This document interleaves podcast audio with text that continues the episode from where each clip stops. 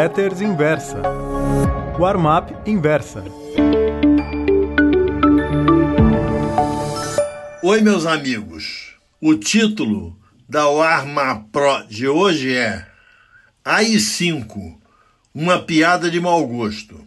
Na minha última Warma Pro, publicada na terça-feira, dia 26, eu disse que não haveria mais nada para acontecer em 2019. Aliás, o título da crônica foi Na prática, 2019 acabou. Imediatamente, um leitor me escreveu: Ivan, cuidado com as previsões peremptórias. O dólar está subindo e talvez o ano ainda nos reserve alguma surpresa.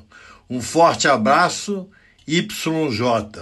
É possível que você tenha razão e eu tenha sido um pouco precipitado. Foi o que respondi para ele. Pois bem, anteontem o Ibovespa caiu 1,26%. Quanto ao dólar, a moeda americana fechou na máxima de todos os tempos, R$ 4,239, além de ter feito intraday a R$ 4,277 também um raio histórico, desconsiderada a inflação. Contribuiu para isso a declaração de Paulo Guedes de que não se assustem se alguém pedir o AI-5 em relação à quebradeira na rua.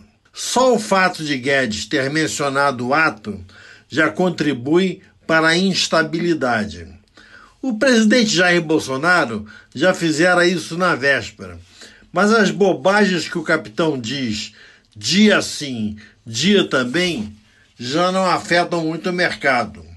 São meio que imitações de Donald Trump, quem sabe para garantir manchetes diárias.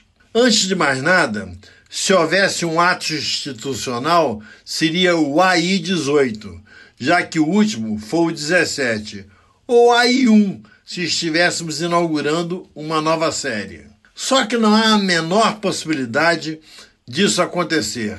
Em 13 de dezembro de 1968, quando o AI-5 foi editado, o governo era uma ditadura.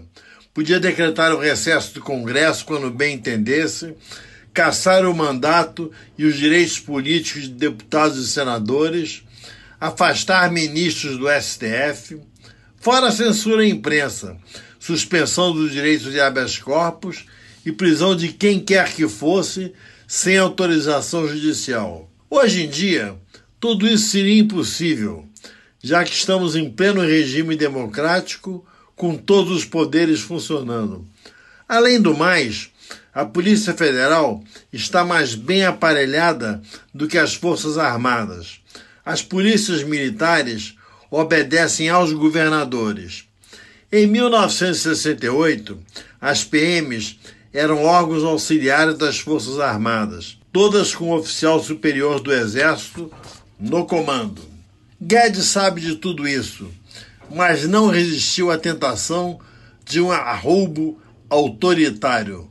Pudera, Lula, condenado por corrupção e réu em diversos outros processos, está querendo ser o Leonel Brizola de 1964. Se Luiz Inácio Lula da Silva continuar a pôr as manguinhas de fora, e tentar incendiar o país, logo algum juiz o confinará no município de São Bernardo do Campo e o proibirá de dar declarações políticas. E o Supremo?